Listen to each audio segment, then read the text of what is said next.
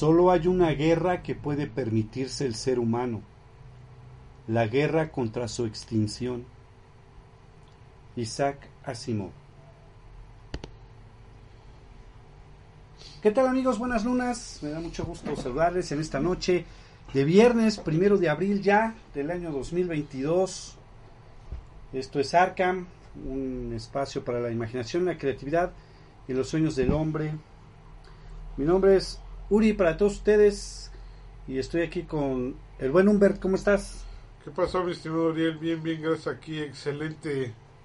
¿Qué tal te fue en la semana? Bien, fíjate que viene, ¿eh? con excepción del calor que no manches, ya se está poniendo bien rudo, todo excelente. Así es, este esta semana en México, en el centro de México, se ha este, elevado muchísimo la temperatura, ha Sí, estado no haciendo manches. muchísimo calor. Que no quiero ver cómo se va a poner esto en mayo y junio. Sí, no manches, ya ni digas. Oye, pues fíjate que hoy nos acompaña nuestro vampiro de cabecera, Darius, ¿cómo estás? Muy buenas lunas, caballeros. Todo muy bien, todo muy bien. Efectivamente, como dice el buen Humberto, este calor está creciendo. Sí, la verdad sí está bastante fuerte. Y también está con nosotros nuestro culto amigo Dark Knight, ¿cómo estás? ¿Qué tal, eh, Uri, Humberto, queridos Darius? ¿Cómo están? Bien, bien, mi estimado Dark Knight, aquí andamos. Aquí estamos ya, listos y preparados. Eh, para iniciar con esto, eh, vamos a hablar acerca de este escritor de ciencia fricción, lo que los expertos denominamos como la ciencia fricción. Eh, es uno de los mayores exponentes en la historia de la literatura de este género literario. Y en un momento más vamos a hablar acerca de Isaac Asimov. Esta frase que leí al principio eh, es de él justamente y creo que dice mucho de verdad, que es la única guerra que puede permitirse el ser humano, es la guerra contra su extinción. Así es. Así es, vamos a empezar con eh, las efemérides de esta primera quincena de abril. Nos vamos rápido para que posteriormente ya hablemos de del señor Isaac Asimov. Bueno, pues el día de hoy, primero de abril, también se celebra la fundación de la compañía Apple, creada en 1976. El día de hoy. También el día de hoy es Día del Ateo, Bendito sea el Señor. surgido en el año 2003 tras una publicación en internet que se hizo viral y bueno, se popularizó en Estados Unidos en las redes sociales y es por eso que el primero de abril se celebra el Día del Ateo. O sea, aquí todos, todos son, bueno, no somos ateos. Realmente no somos ateos. Pues está difícil ser ateo. somos ¿no? agnósticos, decirles, pero si ateo no. Ateo está como difícil, ¿no? Y también el primero de abril, pero de 1868, nace Edmond Rostand, poeta y, dra- y dramaturgo francés, recordado especialmente por su- el, ser el autor de Cyrano de Bergerac. Cirano de Bergerac. Sí, pues está, está cañón, ¿no? Y bueno, el día de mañana es un día muy especial porque es el Día Internacional del Libro Infantil y Juvenil, el día 2 de abril. Al igual que el día de mañana se celebra el Día Mundial del Autismo. Este, este día también es importante para todas aquellas personas que sufren de este padecimiento, esta discapacidad permanente del desarrollo llamada autismo. También el 2 de abril, el día de mañana, pero en el año de 1805 nace Hans Christian Andersen, el más célebre de los escritores románticos daneses. Sus cuentos infantiles le dieron su máximo prestigio al señor Hans Christian Andersen. También el día de mañana, bueno, es el primer sábado de abril, pero pues es mañana, es el primer sábado de abril, se celebra el Día Internacional de Lucha con, con Almohadas. Ay, no manches, neta, y un día para eso. Sí, esta celebración consiste no solo en unir una gran cantidad de personas en un evento de lo más original, sino también en reivindicar los espacios públicos como lugares de diversión e entretenimiento. Surgió en el año 2008 en San Francisco y a ella se unieron en el mismo año 25 ciudades más. Actualmente son cientos de urbes que celebran cada año el evento con pretexto de fomentar la diversión en las calles. Órale. O sea, sí tiene un trasfondo, no nada más es la lucha Ajá. contra almohadas, ¿no? Sino tiene un trasfondo del por qué. Y bueno, pues el día 2 de abril, pero el año de 1968, se estrena una película que por muchos años fue considerada la mejor película de ciencia ficción de todos los tiempos. Estoy hablando de Odisea del Espacio, Ah, sí, 2001 cómo no, del Stanley Kubrick. de Stanley Kubrick, exactamente, eh, protagonizada por Kate Dugea. Eh, ¿Cómo ves, mi querido Dark Knight? Esta Odisea del Espacio. Fíjate que eh, fue una, un partaguas en, en esa época, pero este, ahorita, se, si tú la ves, yo siento que se siente tediosa, ¿eh? En comparación con las este, Con lo películas- que hay ahora. con lo que hay ahora, Ujú. la película es tediosa y además el final es un poco este, confuso. Si no le tomas bien atención a las cosas, o sea, te vas a quedar con... ¿Y, y luego qué pasó? Fíjate, todavía, me- todavía me, bueno, me gusta esa, pero la, la siguiente, la de 2010, el año Ujú. que hicimos contacto, creo que está, bueno, te explica varias cosas de lo que pasó ahí y se, se hace más en esa película. Sí, se, se- se aclaran muchas cosas de Odisea del Espacio. Sí, Eso es, eso es cierto. Pues bien, pues también el día 2 de abril, pero el año 2004 se estrena otra película. eh, bueno, creo que es hasta el momento la mejor película que se ha realizado de este personaje, Hellboy, dirigida por Guillermo, Guillermo del Toro y protagonizada por Ron Perlman. ¿Cómo viste esta película, mi querido Darius? Como lo acabas de mencionar, creo que sí, definitivamente fue, ha sido la mejor película, la mejor adaptación que han hecho de- del personaje. de Hellboy, salidos de los mismísimos infiernos. Muy bien, pues el día 3 de abril, eh, pero el año de 1973, se realizó la primera llamada desde un teléfono celular. La llamada la hizo Martin Cooper, un ejecutivo de Motorola, y se la hizo a su rival ATT. Joel S. Engel fue el que contestó. Ese primer celular pesaba casi 800 gramos Ajá. y tenía 33 centímetros de alto. No O sea, era un pedrusco, ¿no? Sí, no, no, un, un ladrillo, como decían antes. Sí, no manches. Bueno, Ahora en vez de tener ladrillos ya tenemos azulejos. a sus ¿no? lejos dice, ¿no? Ya Sí, son muy igual de pinches grandotes, pero delgaditos. Pero delgaditos, exactamente. También el día 3 de abril, desde el año 2014, eh, desde el año 2014 se celebra el día de encontrar un arco iris. Se trata de uno de los fenómenos naturales más curiosos y bonitos que aparece cuando la luz solar atraviesa las gotas de lluvia en un ángulo de 42 grados. Hace aparecer el arco iris. El día 3 es el día de encontrar un arco iris. También el día 4 de abril, por el año de 1998, en Japón, la cadena TV Asahi transmitía por primera vez el primer episodio del anime Yu-Gi-Oh! Yu-Gi-Oh! Yu-Gi-Oh! producido por el estudio Toei Animation, que ha hecho varias cosas de animación. Eh, contó con una temporada de 27 episodios, ese, esa primera temporada de, de Yu-Gi-Oh! finalizó el 10 de octubre del mismo año. Yu-Gi-Oh! Yu-Gi-Oh. Dejó sus mentadas cartas aquí en... Sí, no, y es toda una cultura eso, ¿no? Sí, sí, sí, por eso te digo.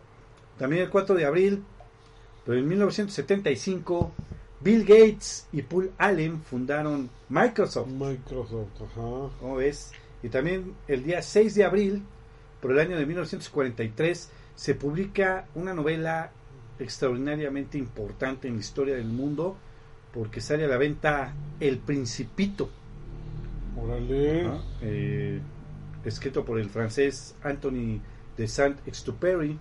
La obra es uno de los libros más vendidos de la historia, con 140 millones, Millones de, de copias. copias. Está chido, ¿no? Y bueno, pues el día 6 de abril eh, de 1992, por eso estamos haciendo este programa, porque fallece Isaac Asimov. Eh, Así es. Ajá.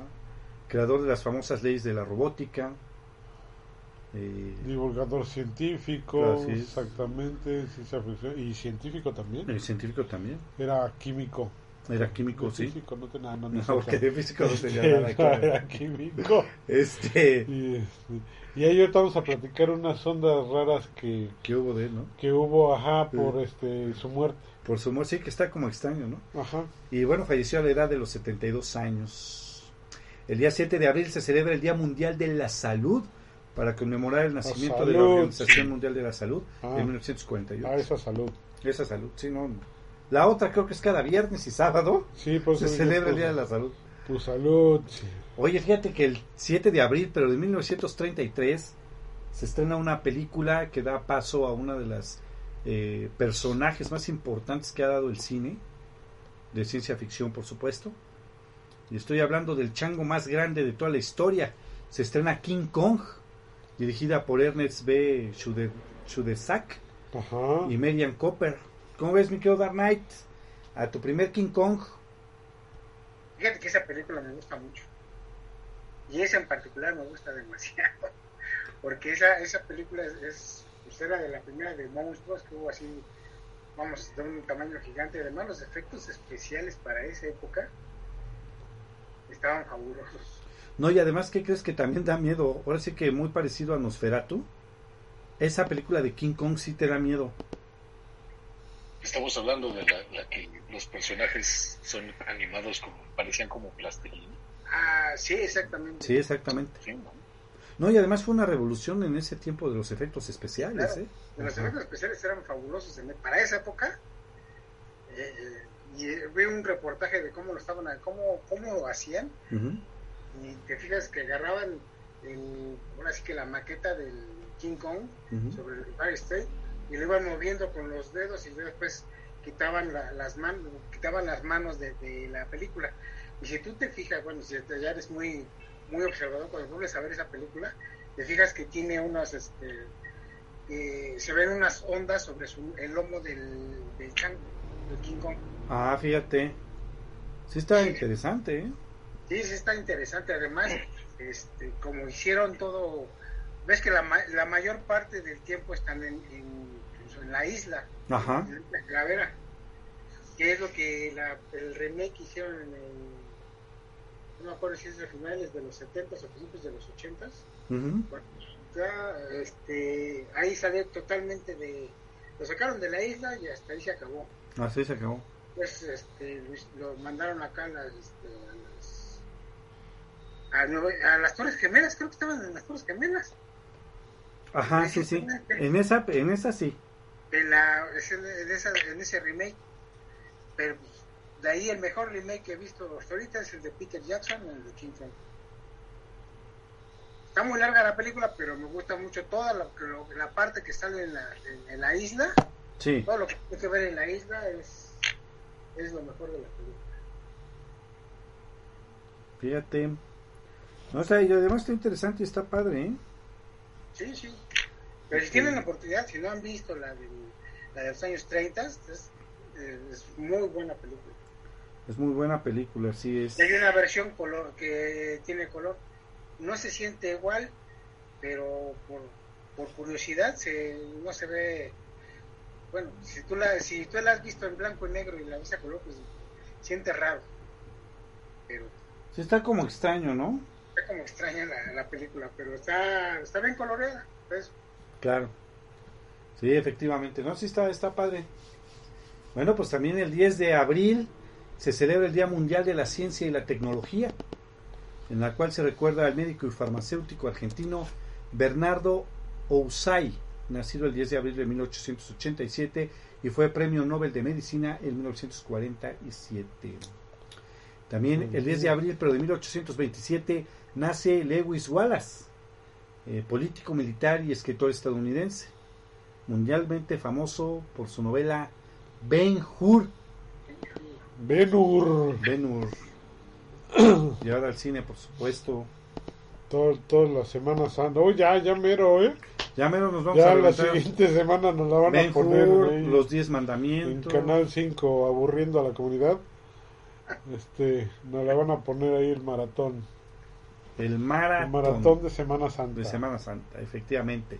También el 12 de abril, pero de 1961, Yuri Gagarin se convierte en el primer ser humano en salir al espacio Ah, a- arriba, arriba de la Vostok. de la Vostok 1. ajá. De la Vostok 1. Sí, no- es el de la luna que es Neil, Ast- Neil Armstrong.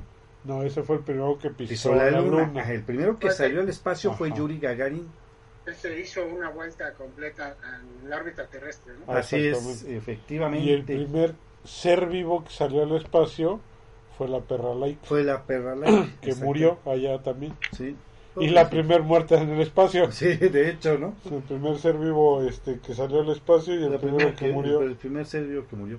También el 12 de abril, pero de 1990, un enfermo mental de un hospital en Baltimore declara que en 1997 morirá el 99% de la humanidad a causa de un virus. Según la película 12 monos. Ah, sí, con el Bruce Willis. Con el buena. Bruce Willis, sí. Está buena la Está buena, está buena. Sí, es de las primeras de viaje en el tiempo que dije, "Ah, chinga, a ver otra vez. Ah, no, no entendí, ¿no? No lo sí, claro. entendí. Y ya al final dije, ah, qué loco. Está padre la Sí, está película. loca, está buena. Está muy buena. También el 12 de abril, pero en 1939, se estrena Book Rogers. Buck Rogers. Exactamente. Dirigida por Saul Godkin y Ford eh, Beebe. eh, protagonizada por este Buster Kraft, creo era el, el primer Book Rogers de toda la historia del cine. Mi querido Dark Knight. ¿Qué pasó? Ah, perdón. Me distraje. Lo agarraste durmiendo. Estaba ya, ya estabas durmiendo, ¿eh? Sí. Estaba, est- estaba distraído, disculpen ustedes. Que si sabes algo de la película Buck Rogers. Rogers.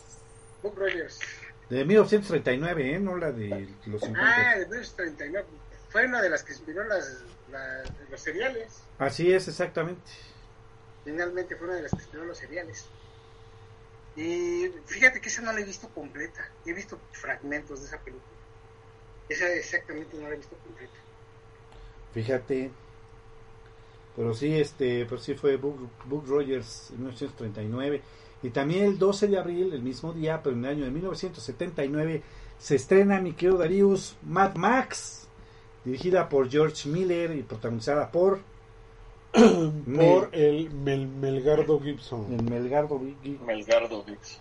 Sí, ya, ya ese es- pobre idiota después de Apocalipto. Ahí todavía lo queríamos. Ahí todavía lo queríamos, pero después de Apocalipto se puede ir al mismísimo Averno. Fíjate que esa, esa, esa película- Personalmente yo le voy a abrir la puerta. Sí, para que se vaya. Tengo tengo ahí pacto con el cancerbero. Le voy a decir, déjalo entrar por la puerta no. Cancerbero. Con Cancerbero. El Darius a lo mejor sí lo película, esa película está que también para, para la época fue Sí, estaba loca esta. parte aguas, o sea, Sí. una muy psicodélica, muy ruda. Muy ruda, fíjate que sí. Sí, Pero, mu- pero buena. Sí, exacto, muy muy buena película. Muy buena película. Mad Max. Sí, incluso el- la, la nueva que hicieron, ¿no? Hace unos años. También está medio... Y ya van a sacar otra. Sí, es que te aclaran ahí muchas cosas de Mad Max, ¿no? Ajá. Y este y ahorita van a sacar otra, pero no sé exactamente, no está Rodo para que nos indique. Es la continuación Ajá, de la que va a estar sacaron apenas. Ajá. Muy bien. Pues también el mismo día, el 12 de abril, por el año de 1985, se estrena una película que creo que el, el programa pasado de Escalofrío estuvimos hablando de esa película, se llamada Los Ajá. Ojos del Gato. Ah, muy buena, así como no. Eh, dirigida por Lewis Tauke, Que se me hacía así como tipo la dimensión desconocida, la ¿no? dimensión. Sí, eh, tenía como un corte muy similar. Ajá. Bueno, pues el día 13 de abril, señores, señores, Darius, Dark Knight, Humbert, que tienen con quién festejar, se celebra el Día Internacional del Beso, una fecha que surgió gracias al beso más largo de la historia durante un certamen. La pareja ganadora Ekachai Laxana, eh, Tiranar, Tiranart, Tiranart, Ajá. Rompió el récord del beso más largo de la historia que duró 58 horas No manches. 35 minutos y 58 segundos. El récord anterior era de 46 horas y lo tenía la misma pareja. Ah. Mm. ¿Se quedaron pegados dormidos o qué? ¿Se echaron ¿Quién con la loca? ¿Qué Les echaron Resistol 5000. Eh, la idea detrás del Día Internacional del Beso es recordar a las personas del simple pla- placer asociado con el beso por el beso mismo. El besarse puede ser una experiencia gozosa y placentera por sí misma. No me estarte besando como dos días y medio. No manches. ¿De qué no dormían? o sea, Pues yo digo dormían que- pegados. Sí, yo no, creo no que sé. se quedaban dormidos y no se paraban, yo creo. No, se, se, se alimentaba con sus propios jugos. Ah, ya ves. O sea, no iban al baño. O sea, ahí te va la salivita. Ahora tú, ah, pásame el chicle o no sé. No sé qué hacían en esas 58 horas. No, imagínate, o sea, sí está como acá rudo, ¿eh? Pues sí, no manches. El único que puede perder así el tiempo es Darius, porque Sí, porque es eterno, pero Porque uno no eterno. puede darse ese lujo. Tengo tiempo de sobra. Sí, uno no Tengo puede tiempo de estarse dando el, el lujo de estar perdiendo el tiempo en tonterías. ¿no? Sí, efectivamente. ¿no? Bueno, pues también el 13 de abril se celebra el Día Mundial de la Astronomía. Es una celebración que surgió en la ciudad de California, en Estados Unidos, en el año de 1973. Ajá. El objetivo principal de este día es acercar la astronomía a la gente común, inundando las ciudades de telescopios y motivando a las próximas generaciones a interesarse por esta ciencia. Y bueno, pues el 14 de abril se conmemora todos los años el Día de las Américas. Se trata de una ¿Ah, sí? celebración anual, sí, de todas las repúblicas americanas como símbolo de unión entre ellas. Está chido, ¿no? ¿Y cuándo se empezó a celebrar esa? Este, desde 1931. Ah, no, no, no, no sabía de eso. ¿no? ¿eh? Sí, es el Día de las Américas. También el 14 de abril se celebra el Día del Delfín. Del delfín. Sí, los especialistas en mamíferos marinos visitan instituciones universitarias para promover el respeto hacia el mamífero más adorable del mundo marino. Hasta donde sabemos, porque Hasta también donde son sabemos. unos hijos de su qué barbaridad. sí, ¿eh? la verdad. Sí, los ves bien bonitos, todo eso, pero no, la neta es que no son así. No, Acuérdate de que tener cierto... dominaron, dominaron Springfield. Ándale, ve Ah, ahí, sí. dominaron Springfield. Sí, deben de tener Sí, son cierta gandallas. compatibilidad, ¿no? Para Sí. que se, se porten buena onda, ¿no? Sí. Muy bien. Pues déjame decirte que el día 15 de abril se celebra el Día Mundial del Arte, una fecha que busca dar a conocer la importancia que tiene el arte y sobre todo en el pensamiento creativo para la evolución del pensamiento humano y la resolución de los problemas que nos aquejan. Se celebra desde el año 2012, el Día Mundial Vale. del Arte. Y también el día 15 de abril, por el año de 1452, nace el que es considerado como el único genio de toda la historia de la humanidad, el señor Leonardo da Vinci. Es considerado el único genio. El único genio, ajá. No, no. El verdadero. Ya ves. está- Ah, la real, la neta, cálmate, broso. No, eso no puede ser. Sí, No, no, en de verdad, serio, es- no es está, mal, está mal conceptualizado, pero sí, o sea, es el, el, el que es considerado como un verdadero genio. Genio. No como el, el verdadero genio. No, No, como el- un verdadero un genio. Ah, verdadero genio. ya. Como un Creo verdadero que así como que el único, dije, no, no, no. tal el, vez el único que es considerado. Ah, por eso te tal. digo, sí. Me Porque fíjate, fue- que viene la historia. No Einstein, no, no. Newton, Mm. por ejemplo. Ah, no, sí, pero ahí lo consideran así por todo, por la diferentes. diversidad que tenía. Ah, ok. Era, fíjate, an- anatomista, arquitecto, artista, botánico, científico, escritor, escultor, filósofo, ingeniero, inventor, músico, poeta y urbanista. Ah, no más, y vendía mole los domingos. Y vendía tamales los domingos. No manches. Y los sábados, ah, tacos de pues sí, moronga. sí se rifaba la neta. No, yo creo que Darius lo conociste, no, ¿verdad? Eso fue mucho antes de ti. No, sí, sí lo conocí. ¿A poco? Y podría, podría citar una frase de, de la película de Hombres de Negro. A ver, échala. Y solamente citaré la frase de, no, nada más, no se murió, nada más regresó a su planeta. Ah, Ah, pues sí, pues con razón era de otro planeta el cabrón, por eso. hijo de los... no, Por no decir que está dormido. por no decir que está dormido, efectivamente. Es correcto. Está dormido porque es alguien de nosotros. Así es. Pues fíjate que el día 15 de abril se celebra también el Día de la Banana. Es una fruta tropical disponible todo el año y una de las más consumidas en el mundo. Eh, si bien la forma más común es comerla cruda, como fruta para el postre o como eh, colación durante el día, también resulta un ingrediente estrella en la pastelería mundial.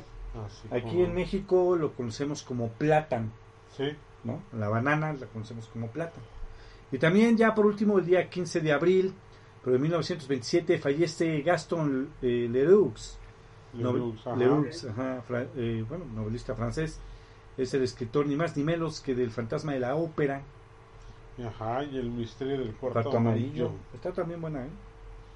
Muy bien, chamacos, pues estas fueron las efemérides de los primeros días 15 de abril. Viene la cancha, chan, chan. Viene la cancha chan chan del señor Isaac Asimov, una persona que nació el 2 de enero de 1920 en la Ajá. Rusia soviética. Ahorita nos van a platicar acerca de esto.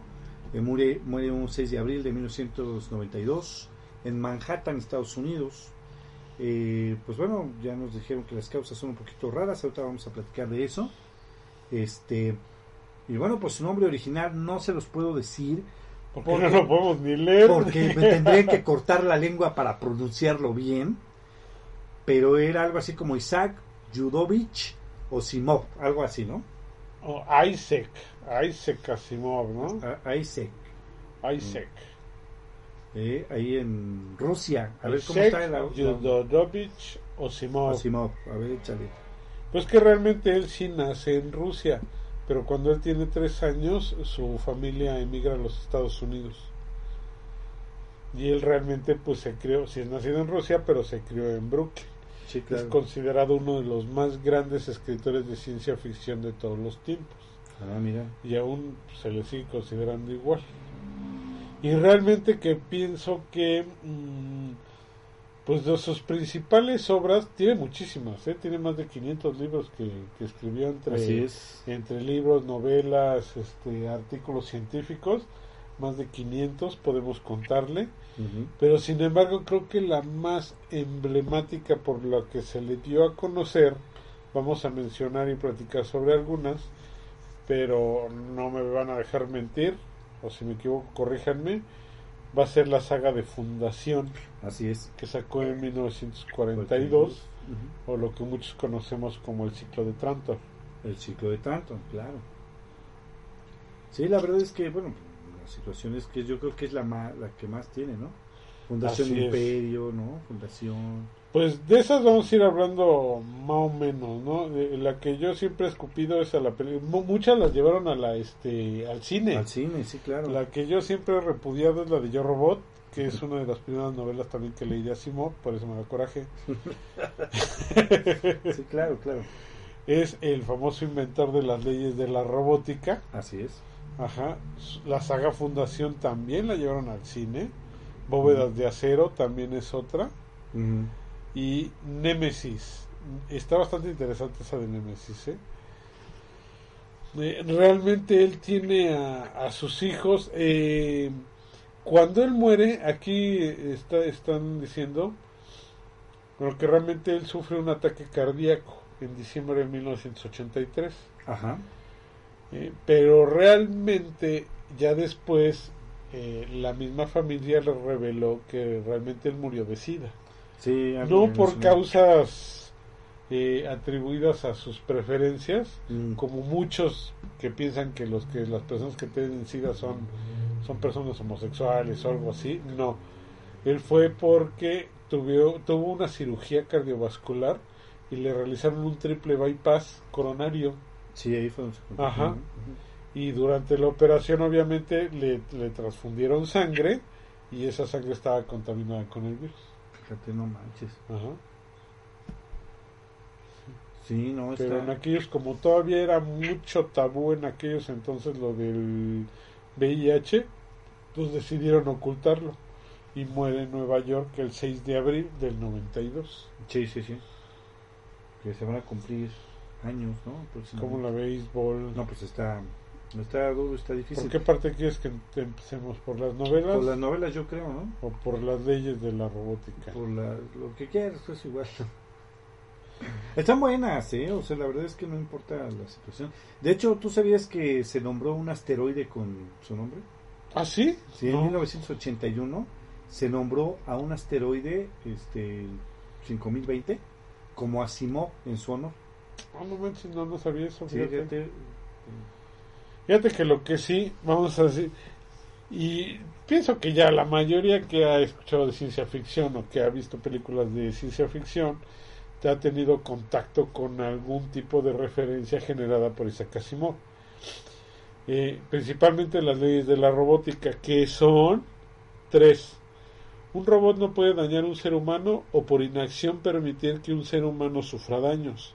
Esa es la primera ley de la robótica. La segunda es, un robot debe obedecer las órdenes que le den los seres humanos, excepto cuando estas órdenes entren en conflicto con la primera ley. Y la tercera ley de la robótica es un robot debe proteger su propia existencia siempre que dicha protección no entre en conflicto con la primera o la segunda ley. ¿Sí? Fíjate que esto realmente eh, fueron aceptadas durante muchísimos años las leyes de la robótica. Ya sacaron otras, ¿eh? incluso, no generadas por Asimov, pero, pero ya que estamos más pegados a la generación de robots y de inteligencia artificial, eh, ya lo empezaron a tomar más, más en serio. Más seriamente. Exactamente. Pero fíjate que en una de sus novelas, que se llama El, el conflicto evitable, las máquinas generalizan la primera ley y hacen algo así como que un cambio. Y dice, las máquinas han generalizado la primera ley de la robótica al convertirla en un robot no puede dañar a la humanidad ni puede permitir por su falta de intervención que la humanidad reciba daño. Esto se convertiría en la ley cero. O sea, todo el mundo conoce la primera, segunda y la tercera ley. Pero esta, después de esa novela, eh, la refinan en, en, las historias que pasan en la en la novela de Fundación y Tierra Fíjate. Ahí introducen la ley cero. La ley cero. Que es precisamente esta, que un robot no puede dañar a la humanidad o por inacción permitir que la humanidad sufra daños. Claro, claro. ¿Por qué?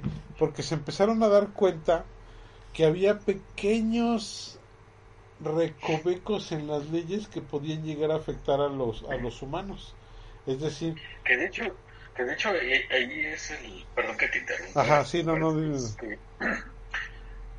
esa, esa, esa ley cero realmente es la que crea o que utilizaron como fundamento para para el ah, lo utilizan mucho en,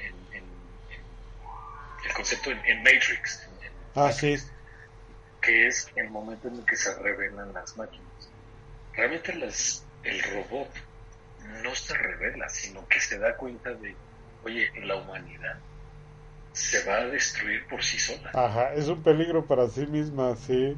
Ajá, y es el deber de un robot salvar a la humanidad, evitar que se destruya por sí sola.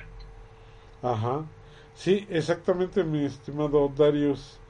Precisamente en esa del conflicto evitable, eh, al final de la historia, el doctor Calvin, que es uno de los protagonistas, concluye que las anomalías que tienen los robots son actos deliberados de las máquinas que le permiten perpetrar un pequeño daño a personas individuales seleccionadas para evitar un gran daño al futuro de toda la humanidad.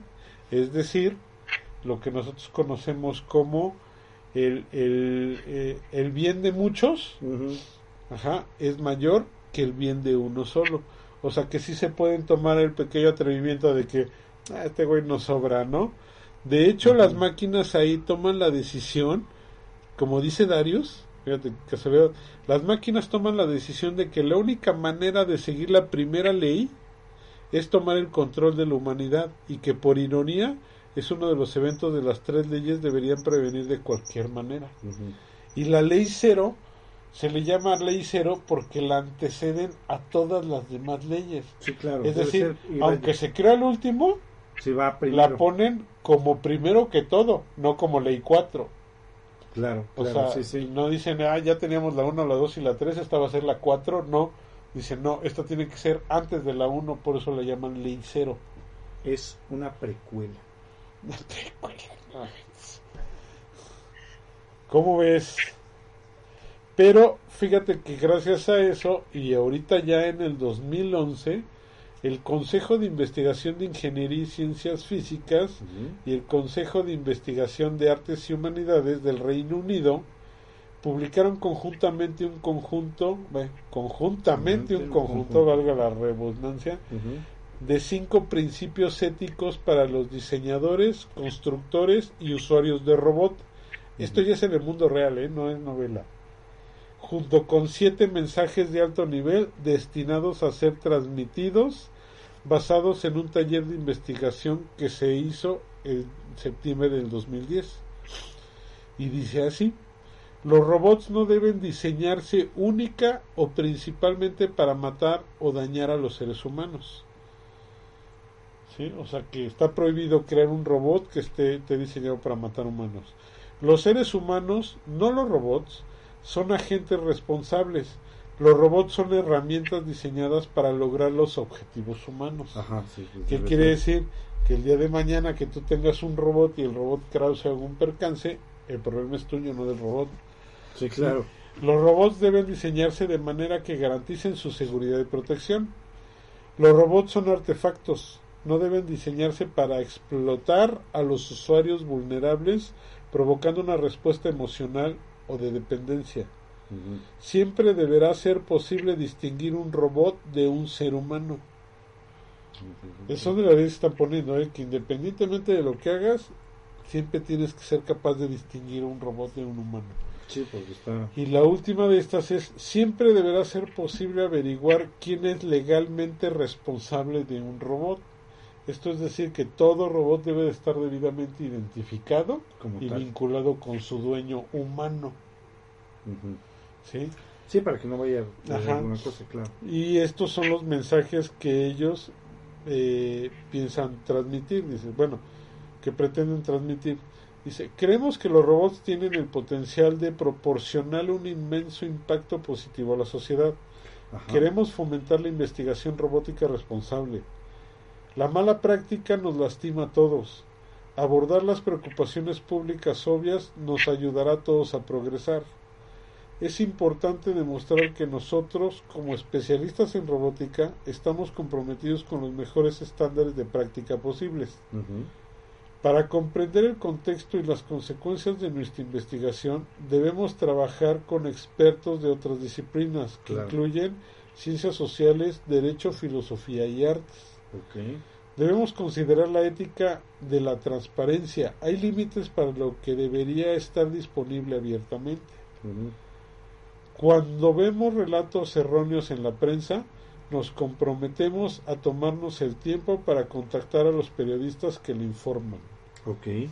Y este es nada más un punto de partida útil, por así decirlo. Y están eh, las leyes de Satya Nadella, que estos ya hablan de la inteligencia artificial. Y te dicen que la inteligencia artificial debe estar diseñada para ayudar a la humanidad, lo que significa que se debe respetar la autonomía humana. También la inteligencia artificial debe de ser transparente, ¿Qué significa que los humanos deben saber y ser capaces de comprender cómo funcionan? Ahorita vamos a hacer un comentario sobre este punto 2. Okay. La inteligencia artificial debe maximizar la eficiencia sin destruir la dignidad de las personas. La inteligencia artificial debe estar diseñada para una privacidad inteligente, lo que significa que se gana la confianza al proteger su información. La inteligencia artificial debe tener una responsabilidad algorítmica para que los humanos puedan deshacer un daño involuntario. Y por último, la inteligencia artificial debe protegerse de los prejuicios para no discriminar a las personas. Según esto. ¿Cómo ves? No, está muy bien.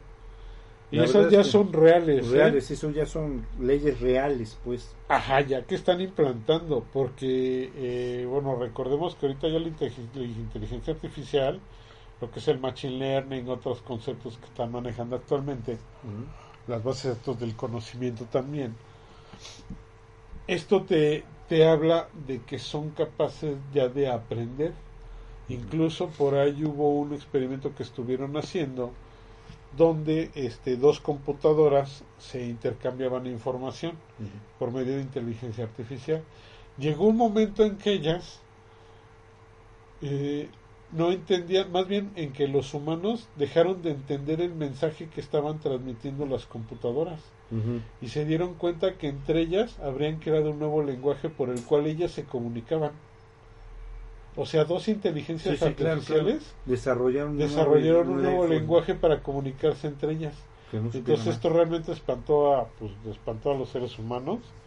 Yo no les quiero este, recordar Terminator y todas esas ondas, ¿no? Skynet y todo eso. Se me haría muy loco, pero sin embargo es el origen, ¿eh? Sí, claro, claro. Y este y realmente cuando se empiezan a comunicar y se dan cuenta que crearon un nuevo lenguaje, lo que hicieron los, los diseñadores, los creadores fue apagarlas.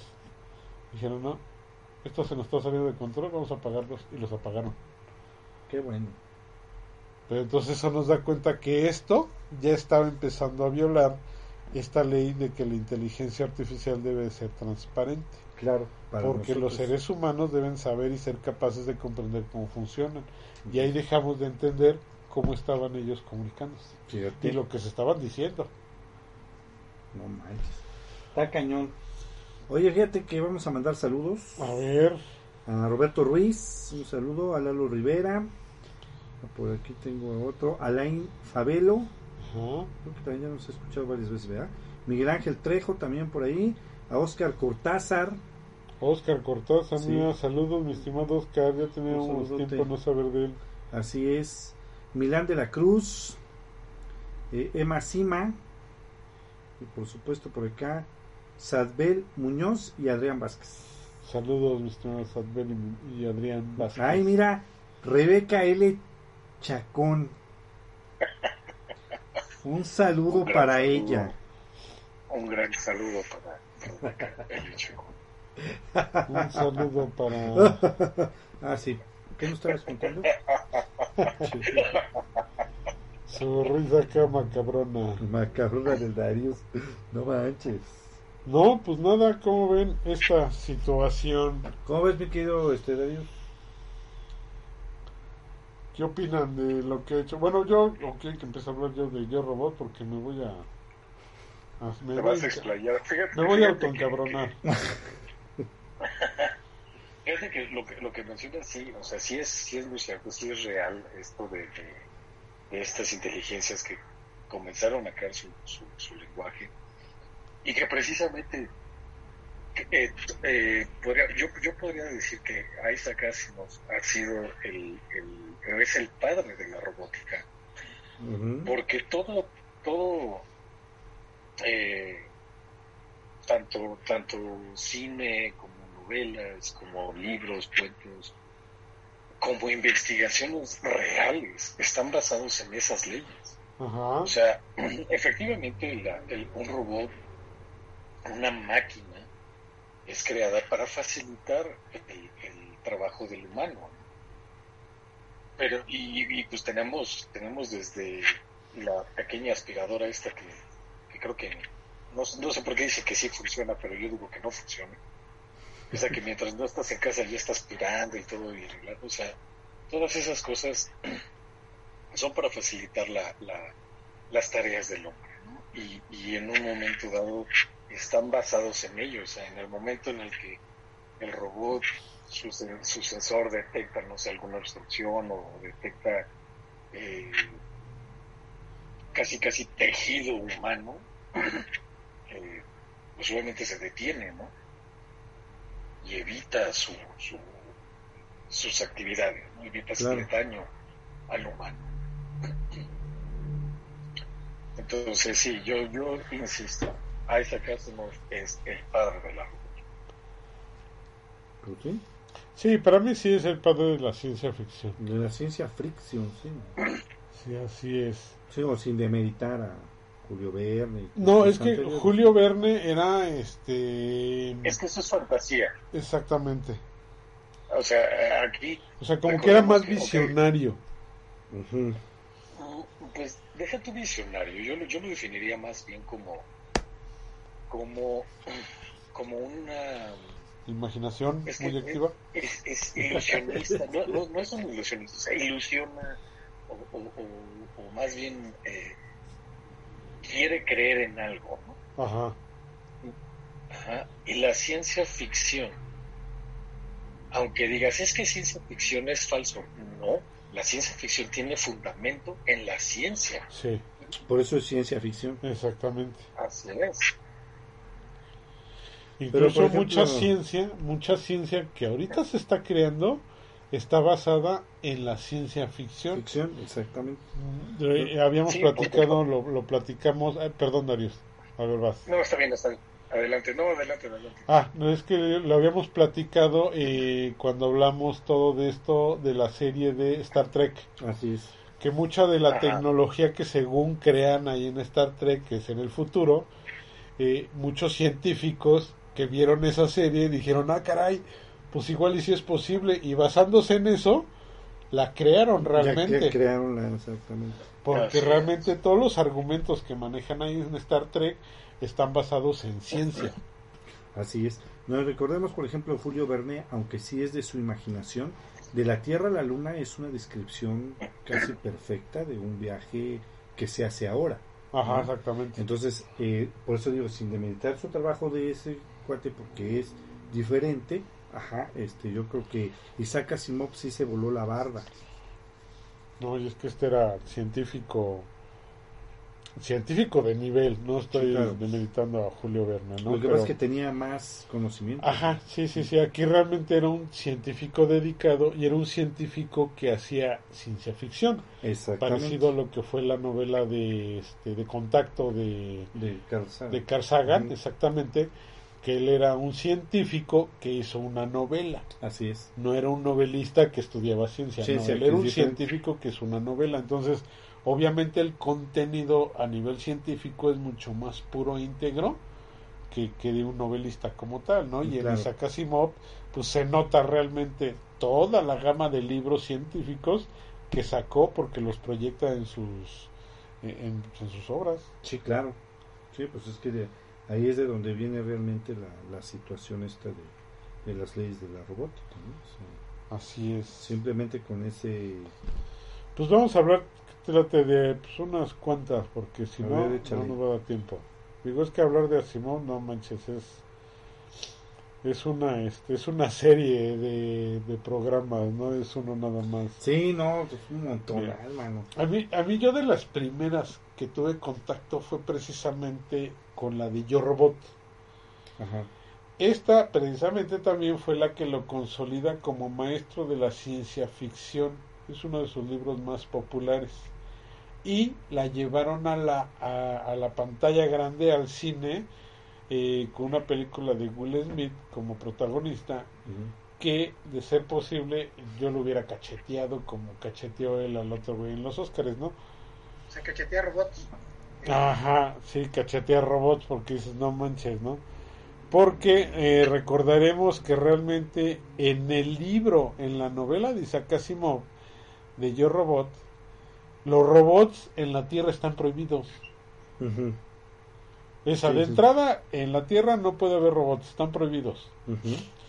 Los robots están en colonias mineras principalmente que están en otros planetas donde están extrayendo precisamente los recursos. Así es. Ahí es donde están los robots. Ahí es, exacto.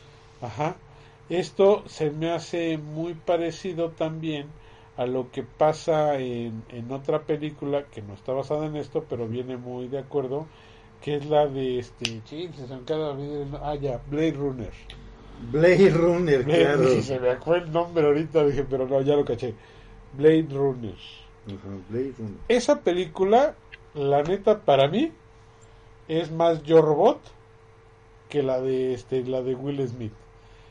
La de Will Smith no tiene absolutamente nada que ver con la, con la novela. Sin embargo, para mi gusto, no sé qué opina aquí Dark Knight y, este, y Darius, como que está más apegada a la historia, sin estar basada en la misma, la de este, la de Blade Runner.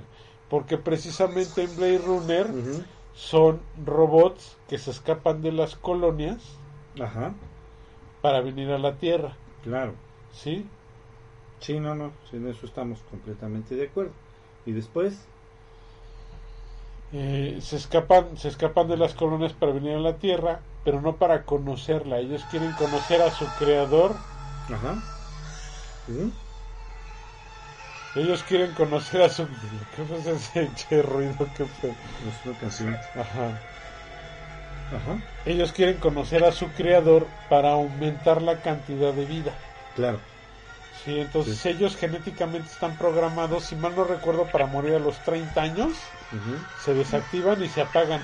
Entonces Ajá. ellos quieren quieren este quieren venir aquí a conocer a su creador. Sí. Si mal no recuerdo es el doctor Tyrell, Ajá.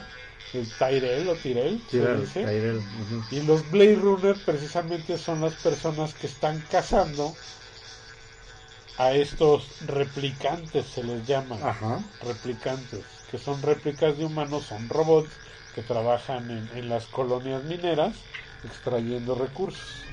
Así es. Entonces, aquí realmente eh, el concepto está como que más apegado a lo que Isaac Asimov quiso, quiso plasmar en, en Yo Robot, Claro. que realmente las colonias iban a estar en otros planetas y que los humanos únicamente los íbamos a supervisar. Según esto. Sí, sí, sí, sí, en la novela es así. Así se queda. Hablan incluso de un planeta donde están extrayendo minerales y este y el y el humano que está supervisándolos está esperando que venga el otro humano Ajá. a este a suplirlo para él irse a la, a la, a la tierra a A descansar. descansar. claro. Es su relevo. Exactamente, es su relevo, exactamente. Entonces aquí de entrada sí está chido, se meten con ondas de la inteligencia artificial, de cómo a uno lo liberan y este y, y se ponen como que a razonar y le empieza a ayudar al Will Smith a hacer un desmadre y, y to- pero todo se desarrolla en la Tierra. ¿Cómo les fascina eso? eh? Sí, exactamente. Ajá. Todo se desarrolla en la Tierra, sí. Ajá. Y la, y la película de Will Smith Pues no tiene no nada que tiene nada que ver con la No, novela no, no, de no. Yo Robot. Así se llama, nada más tiene el nombre. Nada más el puro nombre. Pero quien ha leído el libro pues, va a escupir sobre la película. Yo lo he hecho varias veces. Eso.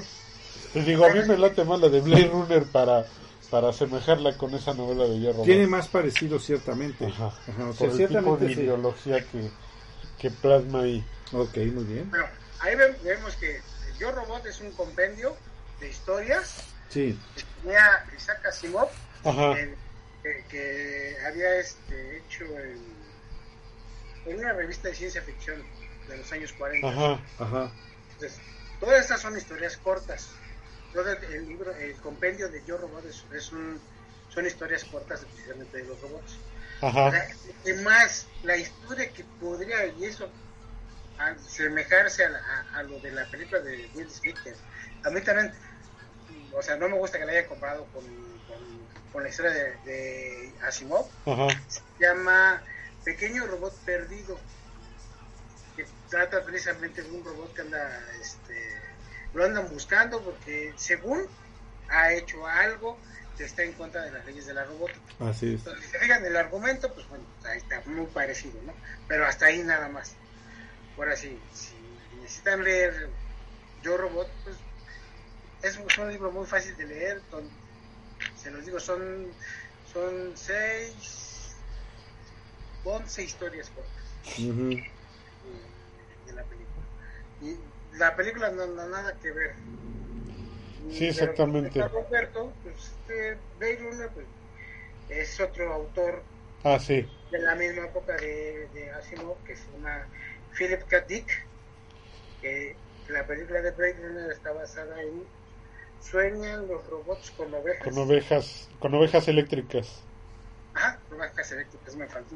me recordaba Sí. el título, pero no, no, no Sí, sí, sí. Incluso Philip K. Dick es más, es más reciente. Por eso te digo que esa como que se me asemeja más a, a, a esas historias sin ser de Asimov. Sí. Y ahora hay unas historias mejores. Ahorita Sí. estaba recordando una. Que metiendo gol, eh, no sé si han visto la de Blade Runner, la 2. Este, La que hicieron de 2049. Ajá, está buena, ¿eh? Bueno, a mí me gustó. Sí, de hecho, de hecho eh, eh, podría decirte que, que efectivamente la, la sí supieron conceptualizar o hacer la secuela, Sí, hacer la secuela de la, de la original de Blade Runner. Y sí, efectivamente, tal como, tanto como Tumber como, como Dark Knight, eh, sí, la, la versión, la película de Robot que hicieron con Will Smith, no, creo que no supieron eh, eh, unir esas, esas, esas historias cortas que realmente escribió Asimov, creo que no supieron relacionarlas. Y lo que hicieron fue crear, fue crear una es más, yo hasta me atrevería a decir que es quisieron como modernizar el concepto de Terminator. Ajá. Sin caer en que es un, robot asesino, ¿no? Pero pues es un robot que se revela y o que se descompone. sí, exactamente. Es que como que, estableció es que está interesante esa parte. ¿Cómo sabemos si se revela o se descompuso? No, es que como que se empiezan a entremezclar cosas. Si te fijas, por ejemplo, ahorita tú mencionaste algo, ¿no? La serie de Matrix. En, eh, en, la, en la historia que antecede a Matrix, que son la serie animada de Animatrix. Ajá, los Animatrix. Ajá, hay una donde hablan precisamente del robot que se llama Zero, si mal no recuerdo. Ajá, es, es correcto. Que es el primer robot que es enjuiciado por matar a sus dueños. Pero cuando ves tú el video, bueno, caricatura, ¿no? Pero cuando ves tú el video de por qué el robot mató a los dueños, dices, no, es que los dueños eran los hijos de la ching, no más yo los hubiera también matado, ¿eh? Sí, claro. Entonces, pero es el primer, eh, la primera vez que se enjuician a, a, algo así. Que fíjate que acaba de pasar algo, ahorita que estoy diciendo de los juicios estos de los robots, estaba leyendo apenas no recuerdo, la verdad no, no, no, no tengo la noción del tiempo exacto. Pero tiene, cronológicamente hablando, no, no recuerdo cuándo, pero no tiene menos, más de un año que acaba de haber un accidente eh, creado por, bueno, un accidente causado por un auto Tesla. Que ven que los autos Tesla este, están, están probando, bueno, están manejados también por inteligencia artificial y te ponen ahí que ellos pues prácticamente les llevan a mi casa y ellos ya manejan y todo eso y conducen y este y pues ya te llevan a donde quieras no claro. Entonces sucede que este auto Tesla se pasa a un alto. Al pasarse el alto o sea el, el dueño en su carro Tesla el dueño lo pone totalmente automático y llévame a X lugar, ¿no? Entonces él, pues no sé si estaba echando una pestaña, qué carambas pasó, el chiste es de que el carro Tesla se pasa a un alto, eh, causa un accidente y en el accidente mueren dos personas. Entonces, ahorita esto está siendo un precedente, pero es real, ¿eh? Esto es real. Ahorita esto está siendo un precedente legal de que realmente quién tuvo la culpa. Si la inteligencia artificial o el dueño que le permitió totalmente el control a la inteligencia artificial. O sea, es el, están deliberando tan, tan encarnecidamente eso porque es la primera vez que esto entra a un juicio. Realmente, ¿quién tiene la culpa? O sea, obviamente tú, tú ahí, ¿a quién le echarías la culpa, por ejemplo? Tú dirías, no, pues este güey del conductor, ¿para qué le deja a la inteligencia artificial que lo haga, no? Pero está demostrado que esa inteligencia artificial en otros carros también Tesla es tan eficiente que funciona. Entonces, aquí fue un error. Pero ¿cuál fue el error? El, error se le puede atribuir a la inteligencia artificial, al programador, o, o, o, hay quien tendría la responsabilidad. Entonces, este, este juicio, en cuanto se termine, va a ser un precedente para las futuras ocasiones, porque júralo que en 50 años más de la mitad de los carros van a tener inteligencia artificial. Claro, es que, bueno, quién sabe, la verdad ahí sí no sé. Pues sí, ya no vamos a regresar a las carretas, a menos de que se suelte la Tercera Guerra Mundial, pero no creo que Rusia haga eso. Mira, lo que pasa... pues sí, ahorita se tienen agarrados los tanates a los gringos. Mira, lo que pasa es que sí está cañón, porque bueno, como tú bien dices, ¿quién es? Es que ahí yo creo que, se, no sé, se debería deslindar responsabilidad con culpa. Ajá. ¿No? o sea, la responsabilidad, pues yo creo que es del que le dijo al auto, llévame. Es su responsabilidad. Pero la culpa como tal, no creo que sea de él tampoco.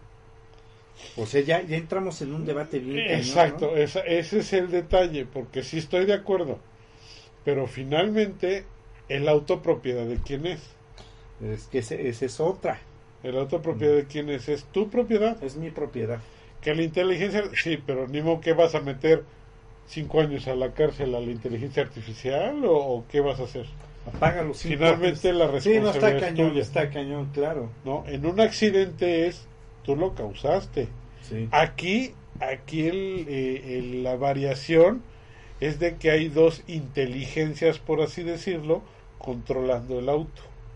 Una que es artificial y otra que es humana. es En humana. ese momento la inteligencia humana había cedido el control total a la inteligencia artificial, pero sin embargo tenía el control, más no la responsabilidad. Claro, o eso es precisamente lo que se está Lo deslindando. que están checando. ¿Cómo la ven, mi estimado Darius y Dark Knight?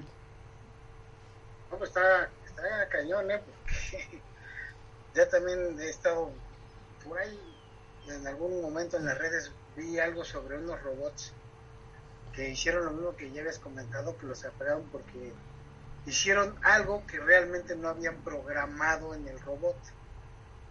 Entonces les dio miedo y, y lo desconectaron. Ya, y creo que no sé si deben de tener alguna alguna referencia este, de uno que dijo que, que lo ideal sería que no hubiera humanos.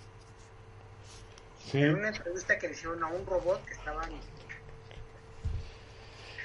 no, incluso yo estaba leyendo por ahí unas referencias que decían sobre el pensamiento de los robots, que realmente el pensamiento de un robot es lógico, es exacto, o sea, no no puede no puede haber un prejuicio de por medio porque él no está obteniendo algo de regreso, o sea, no es no, no es a su conveniencia, ¿no? Como lo sería un ser humano, ¿no? Que le voy a decir a este cuate esto para que haga esto porque a mí me conviene, no porque le convenga a él, ¿no? Claro. O sea, ese tipo de sentimientos todavía no están generados en un robot. Pero, sin embargo, eh, ahorita en lo que platicamos al inicio, que dicen que la mejor manera de proteger a la humanidad y su peor enemigo, pues es ella misma. Claro. Entonces, la mejor manera de proteger a la humanidad es controlarla completamente. Entonces, hablaban, por ejemplo, de un robot, que tú dices, un robot estás obteniendo una caja que pesa, pesa media tonelada, ¿no? Y sin embargo, el este eh, abajo, abajo hay una persona y él está en un décimo piso. Dice, si él suelta la caja, pues en la lógica de un robot, él no está matando al ser humano. No. La que lo mató fue la caja que cayó por culpa de la fuerza de gravedad.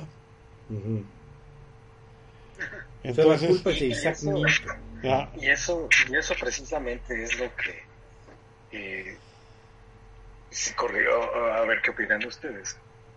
En, en, en esta en estas reglas o leyes de, de, de Asimov no deja ah, o sea prete- pretende no dejar huecos o Ajá. lagunas en la idea sin embargo el humano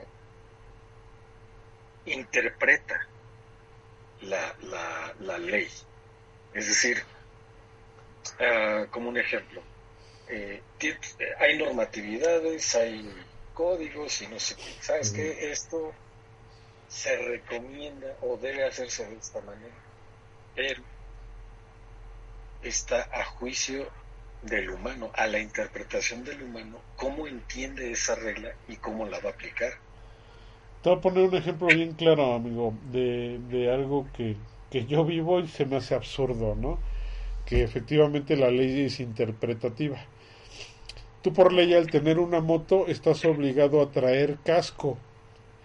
Entonces hay muchos güeyes que han parado que traen el casco amarrado atrás en, en la mochila, traen el casco aquí en el codo, traen el cargo. Ajá, exactamente. Entonces dicen, no es que tienes que traer el casco. Sí. O sea, literalmente no estás infringiendo la ley porque traes casco.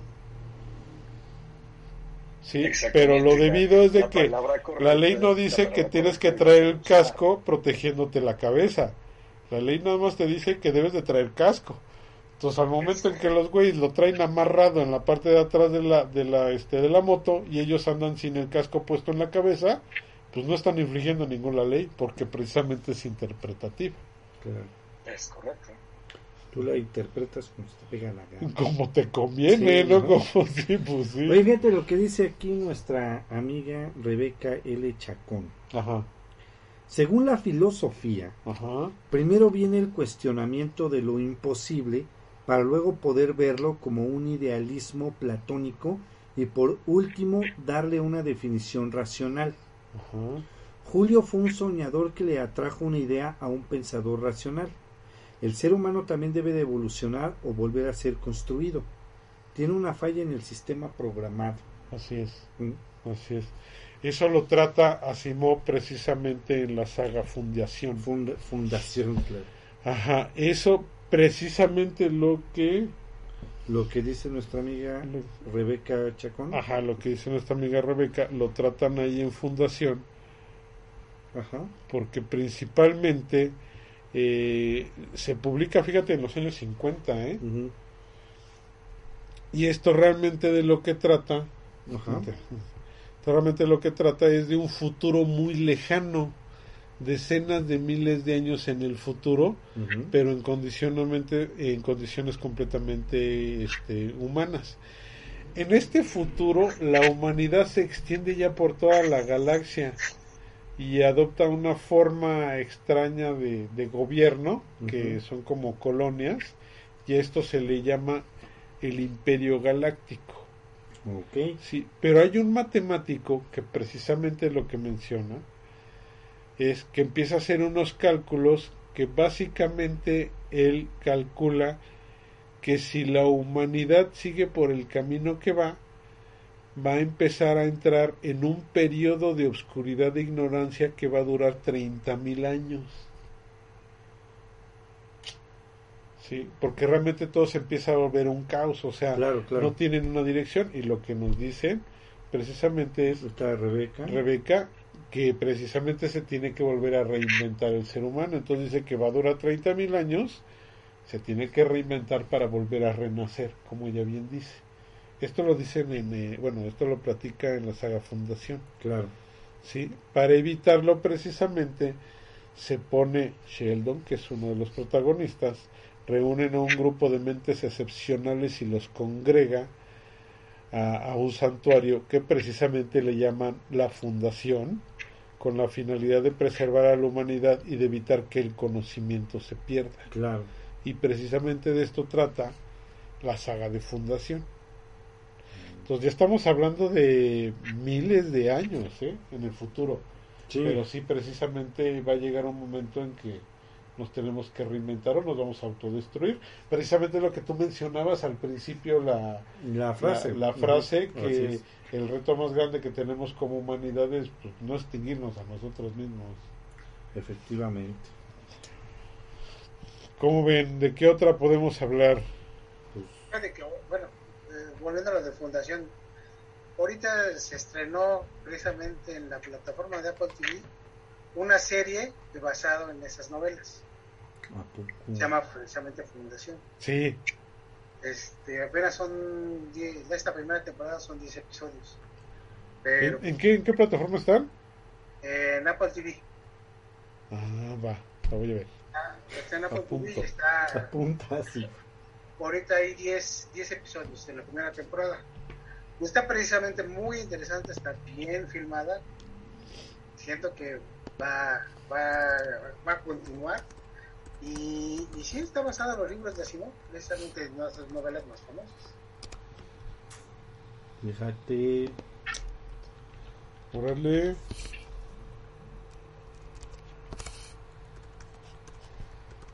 No, pues precisamente es que, bueno, es que sí fue, fue su principal, ¿no? Sí, Eh, fue lo, lo primero que hizo, de lo primero que hizo. Ajá. Otro que se me hace interesante, pero no tanto como la... Bueno, es que la saga Fundación es conda aparte, ¿no? Vamos a olvidarnos de ella, que fue su máximo. Entonces, este, vamos a hablar de otras, por ejemplo, Bóvedas de Acero.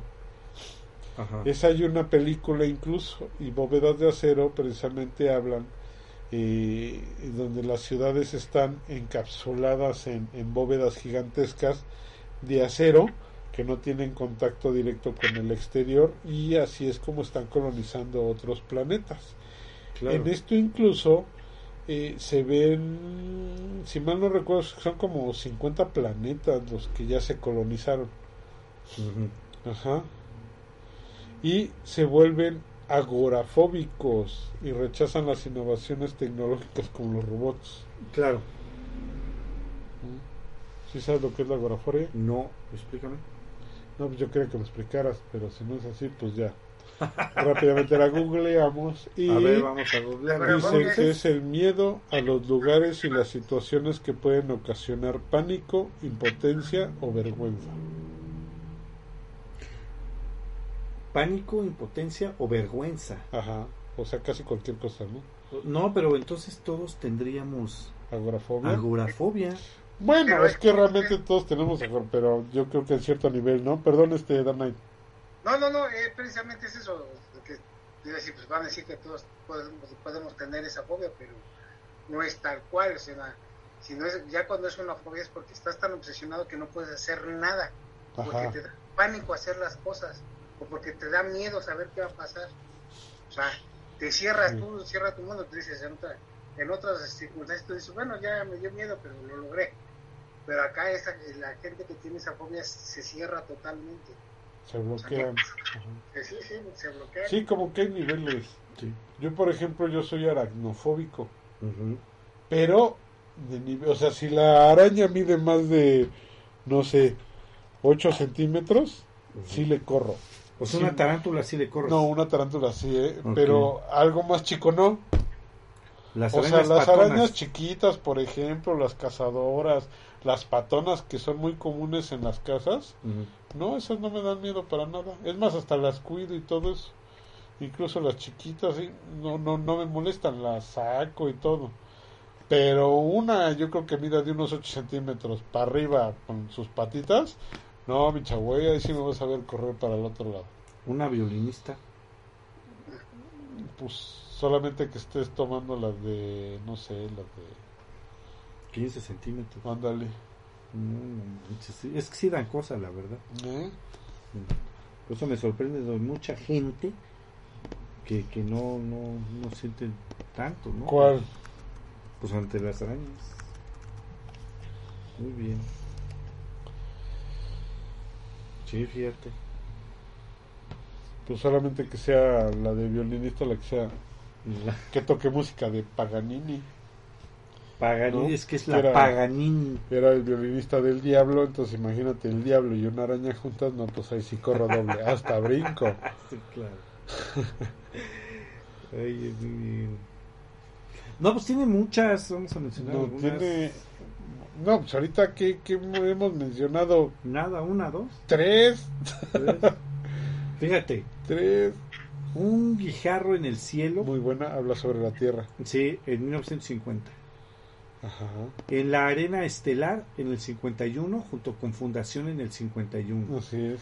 La Fundación e Imperio, Las Corrientes del Espacio y Ranger del Espacio en el 52. Segunda Fundación, Los Piratas de los Asteroides en el 53. Y luego Las Bóvedas de Acero, Acero que acabamos de... Ajá. ajá, Los Océanos de Venus en el 54. Ajá. El Fin de la Eternidad Muy buena también. en el fin de la eternidad. 55. Fíjate que de esas son icónicas, el fin de la eternidad y también la de Némesis. Némesis. El Gran Sol de Mercurio en el 56. Ajá. El Sol desnudo y las lunas de Júpiter en el 57, Los Anillos de Saturno en 58, eh, Viaje alucinante en el 66, Los propios dioses en el 72, Buena también la de los sí, los propios dioses, sí. Asesinato en la Convención en el No, no la he 76, leído.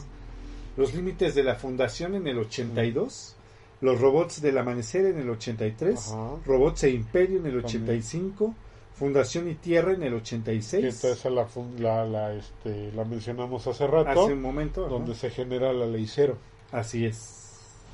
Eh, Fundación Tierra en el 86, Viaje Alucinante 2, Destino Ajá. Cerebro en el 87, Preludio a la Fundación en el 88, ¿Qué otro preludio a la, a la fundación se le considera el fin de la eternidad? así es. Y ahora la que mencionabas, Némesis en el 89, Exactamente. Anochecer en el 90, Hijo del Tiempo en el 92 junto con Cleanón, el emperador. Y en el 93 Hacia la sea, la Fundación. fundación. ¿no? Esas son novelas, pero fíjate que tiene recopilaciones de relatos Ah, Como es- son los relatos pequeños. pequeños como es Yo Robot en el Ajá. 50, A lo Marciano en 1955, Con la Tierra nos basta en el Sí. 57, Nueve Futuros en el 59 y este no. El resto de los robots, robots. ajá, en el 64, Estoy en Puerto Marte sin Hilda en el 68. em, Nightfall, Nightfall, Another de otros- y otras historias Ajá. en el 69 eh, de Early Asimov o ¿Cuál era? Eh, En el pues 72. El, fácil. El fácil, Asimov, ¿no? O sea, El- sí, es como una lectura más... o más light digamos Sí, Isa- Isaac Asimov Light. Ajá. bueno lo mejor de Isaac Asimov en el 73 Cuentos de los viudos negros en el 74 eh, compré Júpiter en el 75 Compré Júpiter, está loca. está, está, está simpática ¿no? El hombre bicentenario y otras Esta, historias esa también la llevaron a la, a la, este, a la pantalla grande y fíjate que es así. estaba más o menos Sí, latió con y este- está dura como tres horas con este, con se suicidó. Ay, cómo era este cabrón. Robbie Williams. Robin, Robin Williams, Williams, sí, exactamente Williams. gracias Danay Quiero decir con el. Patch Adams, pero este Pues, es otro personaje. es otro personaje, Es claro. otro personaje, Eh, sí. más cuentos de los viudos negros en el 76, el archivo de los viudos negros en el 80, los Sí. robots en el 82, los vientos del camino en el 83, sueños de robot en el 86, junto con cuentos paralelos, Ajá. Azazel en el Azazel. 88, o- eh, crónicas en el 89, los enigmas de los viudos negros en el 90, junto con visiones de robot, cuentos completos 1, y luego saca cuentos completos 2 en el, en el 92, y adiós a la tierra en el Adiós a 95. la tierra, sí. Fíjate que aquí hay algo interesante. En una de sus novelas, él se va- eh, hizo una novela basada en un guion de una película. Ajá. Posiblemente no le suene la película, ya que la película es de los años 60, pero es muy buena película de ciencia ficción, que es la del viaje alucinante, o el viaje fantástico, como le dicen. ¿Tienen referencia de la película o no? Pues sí, ¿no? Sí. Échale tú. A ver de qué se trata. No, No, que ibas a dar referencia, ¿no? Por eso, la, la película de viaje, de viaje eh, fantástico o viaje alucinante se trata de unos científicos que se miniaturizan y quieren salvarle la vida a una persona y meten a ellos, los meten en una nave al cuerpo de la persona Ah. y andan, eh, andan exactamente por las por la Las sangre, venas por y todo cuerpo, eso. y salen por una parte de los ojos y esa esa esa ese guion le gustó a Asimov e hizo esa novela. Pero esa novela esa esa novela en base a ese guion no le gustó mucho cómo quedó y es cuando quiso hacer el viaje alucinante 2 pero eh, él hubo muchas muchas cosas con, con los derechos de autor, con los derechos de la historia y todo eso, y total que le dio un giro diferente a, a- esa novela, a la vieja alucinante 2, en el que tenían que este tenía que, que extraer los pensamientos del cerebro de una persona y también iban a meter a unos este, iban a mini- miniaturizar a unas a unos médicos para poder hacer eso. Las novelas están muy interesantes digo, está fuera de lo que As- eh, ha hecho Asimov y por eso se los quería mencionar no pero está muy interesante la película las dos ¿eh?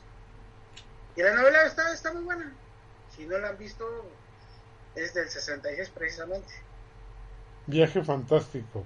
viaje fantástico Órale. Sí, Fíjate. yo había visto referencias a eso, pero en Los Simpsons. Ah, ya no. Siempre esos Simpsons están Ah, en todo. ¿eh? exactamente los Simpsons hacen una referencia Ajá. a esa película Que se meten a un perro, ¿no? sí. Se meten por error a un perro. Ah, después Ah, no, es cierto, ya me acordé dónde se meten al perro, perdón. Es en este, en el laboratorio de Dexter. Ajá. Es en el laboratorio. Es de en el Dexter. laboratorio de Dexter, ya, ya, ya, sí, me estaba perdiendo yo. Ya estaba Pero bien, sí, tiene razón Darius, se meten en el, en Sherlock Holmes, los Simpsons. Sí, Y es, es una, es una parodia, parodia de exactamente esa película que les comento. Ay, qué bonito. Sí, la verdad está súper bien. No, pues la neta es que esto Nos pasó como a Julio Verne, que tiene tantísimos y tantísimos escritos. Pues hay que ver si quieren que hablemos de más obras de él o de qué recomendaciones. Porque ya ves que en su momento sí nos llegaron a preguntar con qué tipo de, de historias de Asimov o, o qué tipo de... Sí, qué tipo de historias de Asimov les recomendábamos para empezar, por ejemplo, ¿no? Sí, efectivamente. Pues yo le recomiendo El Hombre Bicentenario. No manches, está bien colgada. Ay, bueno, ¿qué? No, yo le recomendaría los, los cuentos cortos, como bien dice este Dark Knight, en Yo Robot.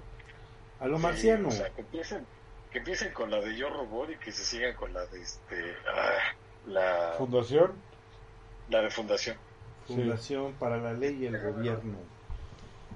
Sí, sería lo, lo ideal porque son historias cortas, Yo Robot, y Fundación es una novela un poquito ya más... Más manchada, ¿no? Sí. Pues no es manchada, pero está buena, la, está, Más- está más- interesante la, la historia.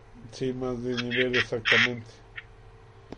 Pues sí. O a lo mejor antes de echarse la de Fundación, pues que se echen las del fin de la eternidad, por ejemplo. O cuentos completos, que son cuentos cortos, ¿no? Sí, sí, más o menos para que vayan entendiendo cómo es la, la narrativa de Asimov, que está muy agradable, ¿eh? Bueno, a mí se me hizo muy agradable. Está buena, no se me Está hace muy tediosa. ligera, No, está no, muy está- ligera. Sí, sí, no se me hace tediosa. Muy bien.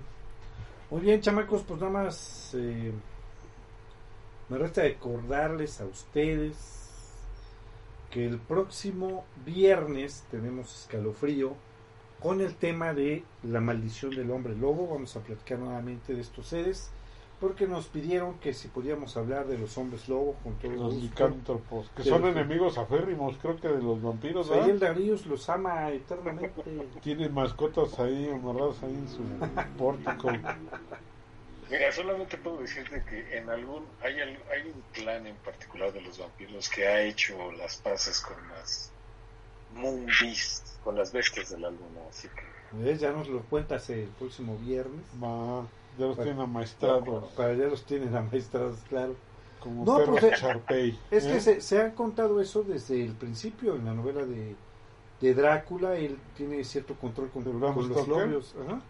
Con los Pues lobos. se supone que los controlan, ¿no? Mm, Tiene cierto control ante esos. Digo, ahora sí que de ahí viene todo eso. Quiero pensar, mi querido. También en Van Helsing creo que también te, te, te explican eso. Fíjate que esa película de Van Helsing está. ¿Qué, qué te pareció Van Helsing, Darius? Ay, está bien, está, está agradable, está buena, es buena película. No es la mejor película de todos los tiempos, está entretenida. Eh, sí le modificaron un poco de las de la realidad, pero pues a final de cuentas es cine, tienen que cambiarlo. Sabemos que Darío prefiere Crepúsculo. Eso sí, Ese es su máximo. Eso Sí, sí. la, la prefiero, la prefiero en, en el centro de la tierra quemándose, incinerándose todas esas novelas y películas. Pues Van- yo prefiero Van Helsing, pero por la Kate Beckinsale, la neta. Ah, bueno. Fíjate que, o sea, es que como dice Darius, o sea, no tiene nada que ver con nada de lo. Pero no está mal la película, fíjate. Sí, no. O sea, a mí No me está agradó. mal. Eh, Creo que es bueno. Y de hoy en 15, el exacto día 15 de abril, vamos a tener el tema de Superman, día de Superman. Vamos a platicar acerca de este personaje. Esperemos que esté el rodo. Y si no, pues ya. No, pues ahí nada más vas a invitar al rodo. No, sea, es que, bueno. Tiene creo que hasta sus calcetines y sus calzones de Superman. No. Me imagino. ¿eh? Tiene tatuajes de. Superman. O sea, ¿Ah, deja, sí? deja la ropa interior. Es lo de menos. ¿Sí?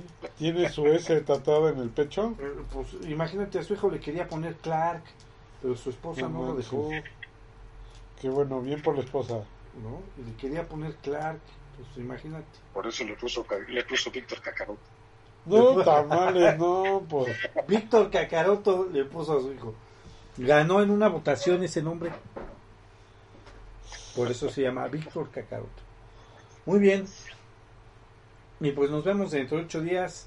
Muchas gracias, mi querido Dark Knight. No, gracias a ustedes. Muy buen programa. Buenas noches. Excelente semana, excelente fin de semana para todos. Así es, mi Muchas querido gracias Darío. Muchas gracias. Muy buenas noches, muchas gracias por, por permitirnos alcanzar a todos nuestros escuchas. Así es, a todos los que nos escribieron, muchas gracias, a los que nos están escuchando también. Un saludo para todos. Que tengan muy buenas lunas, Humbert. Así sea.